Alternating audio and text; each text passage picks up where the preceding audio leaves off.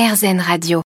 On découvre ensemble les petits piquent, qui sont des centres de soins qui œuvrent pour la sauvegarde des hérissons. Euh, ces centres de soins sont strictement réglementés, à l'image de celui de Corinne que je suis allée visiter avec le micro AirZen Radio.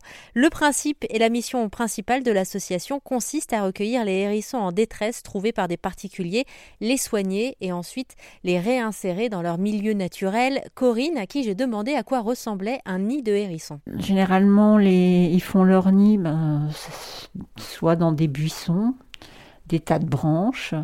Euh, ils vont, euh, vont comment dire, transporter le matériel, que ce soit des brindilles, de la mousse, des feuilles, de manière à se faire un nid confortable et chaud.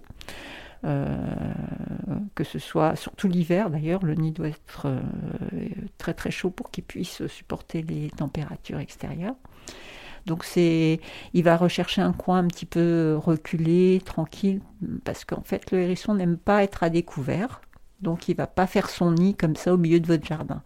Donc il, fera son nid dans un buisson, sous un tas de bois, enfin protégé des regards entre guillemets, euh, parce que euh, il a besoin de se sentir euh, rassuré. Il faut savoir aussi qu'à l'extérieur, il y a des prédateurs. Donc, euh, par exemple, le, renard en est un, même si c'est pas le prédateur principal.